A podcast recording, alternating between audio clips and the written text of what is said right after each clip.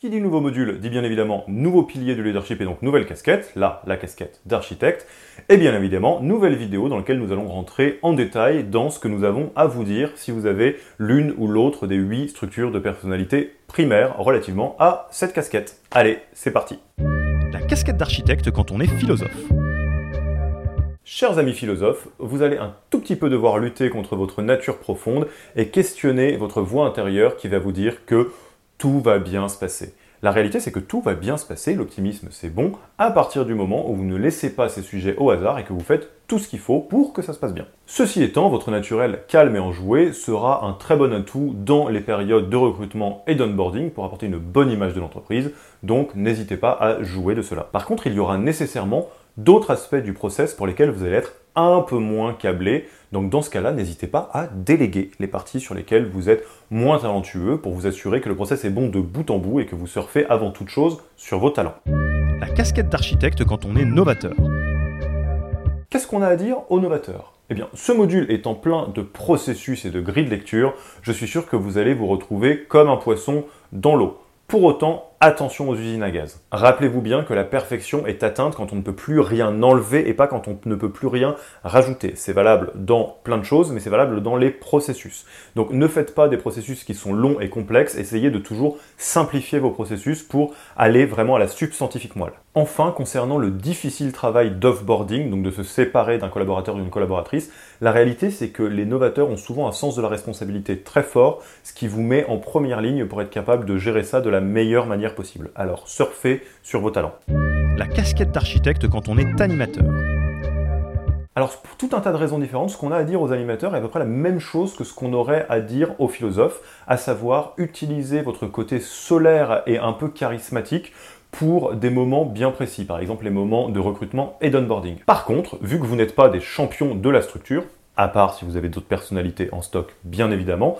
N'hésitez pas à déléguer toute la partie process qui correspond au recrutement, à l'onboarding, etc. ou à vous entourer pour vous assurer que les choses soient faites. Il faut bien mieux utiliser votre charisme au bon moment, au bon endroit, dans des one-to-one, plutôt que de vous faire piloter quelque chose que vous n'avez de toute façon pas tout à fait envie de piloter. Ceci étant, n'hésitez pas à itérer sur les processus existants avec votre formidable créativité pour les faire évoluer dans le bon sens. Et la question pour vous est bien évidemment de trouver l'équilibre entre les choses que vous pouvez apporter avec vos talents, donc notamment ce côté très solaire, ce charisme et la créativité, et de laisser aux autres la partie pour laquelle vous n'êtes pas naturellement câblé, à savoir le processus, la structure, et arriver à avoir une certaine discipline dans le suivi des différentes étapes. La casquette d'architecte quand on est gestionnaire.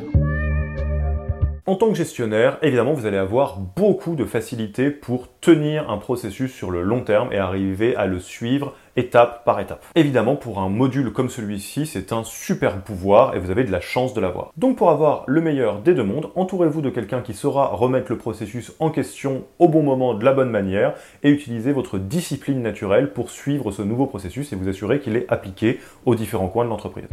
La casquette d'architecte quand on est stratège.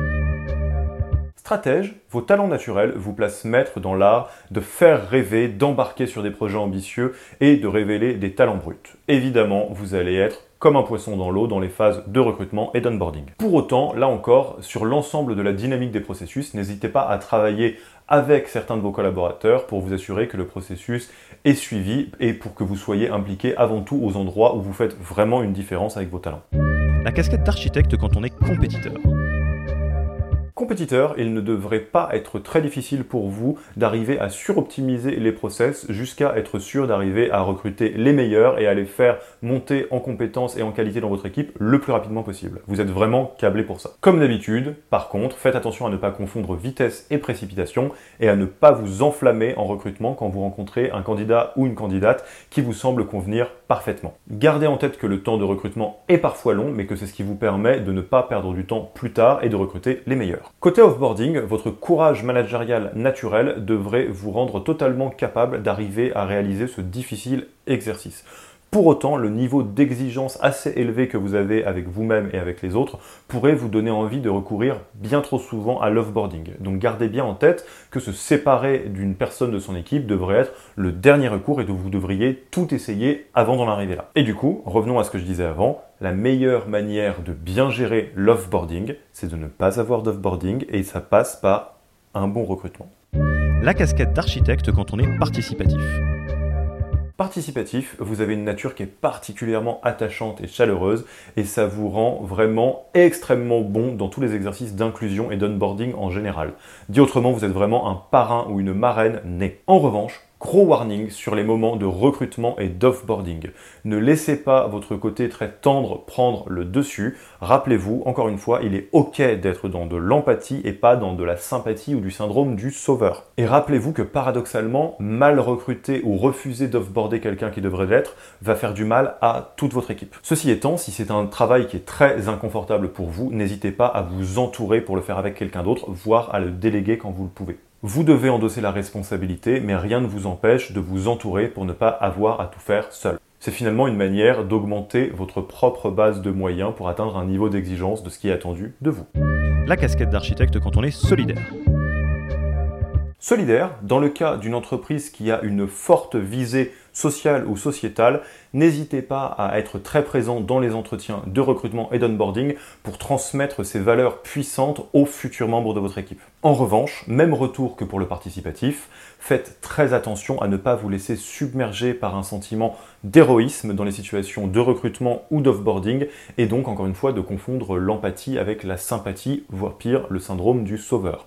C'est tout à fait normal de se retrouver un peu ému par certains profils en recrutement ou en offboarding, donc euh, des personnes euh, qui font déjà partie de votre équipe, que vous avez du mal à laisser partir parce qu'ils vous semblent peut-être un petit peu plus en difficulté, un peu plus fragile, ou quelle que soit la raison. Rappelez-vous bien que votre job est d'augmenter durablement la qualité des résultats de l'équipe et que dans bien des cas, mal recruter ou ne pas se séparer suffisamment tôt va poser problème à tous les autres membres de l'équipe. Là encore, la meilleure manière pour vous d'éviter cet écueil va être de se reposer sur le process, sur ce qui est attendu de vous et d'arriver à potentiellement déléguer des aspects qui sont moins naturels pour vous. Comme toujours, cette vidéo est avant tout là pour ouvrir un petit peu vos horizons et ouvrir des éventuelles discussions sur vos moteurs, vos talents et la construction de votre propre leadership au regard de ce qui est attendu de vous vis-à-vis de cette casquette d'architecte. N'hésitez jamais à utiliser la communauté pour discuter avec des profils très différents de vous, voire vos crews. Hein. Rappelez-vous que dans vos crews, il y a très vraisemblablement des personnes qui n'ont pas les mêmes structures de personnalité que vous. Quant à moi, vous pouvez échanger avec moi en visio ou directement via la communauté si vous avez des questions. Je vous dis rendez-vous dans une autre vidéo ou dans la visio de fin de module. À bientôt.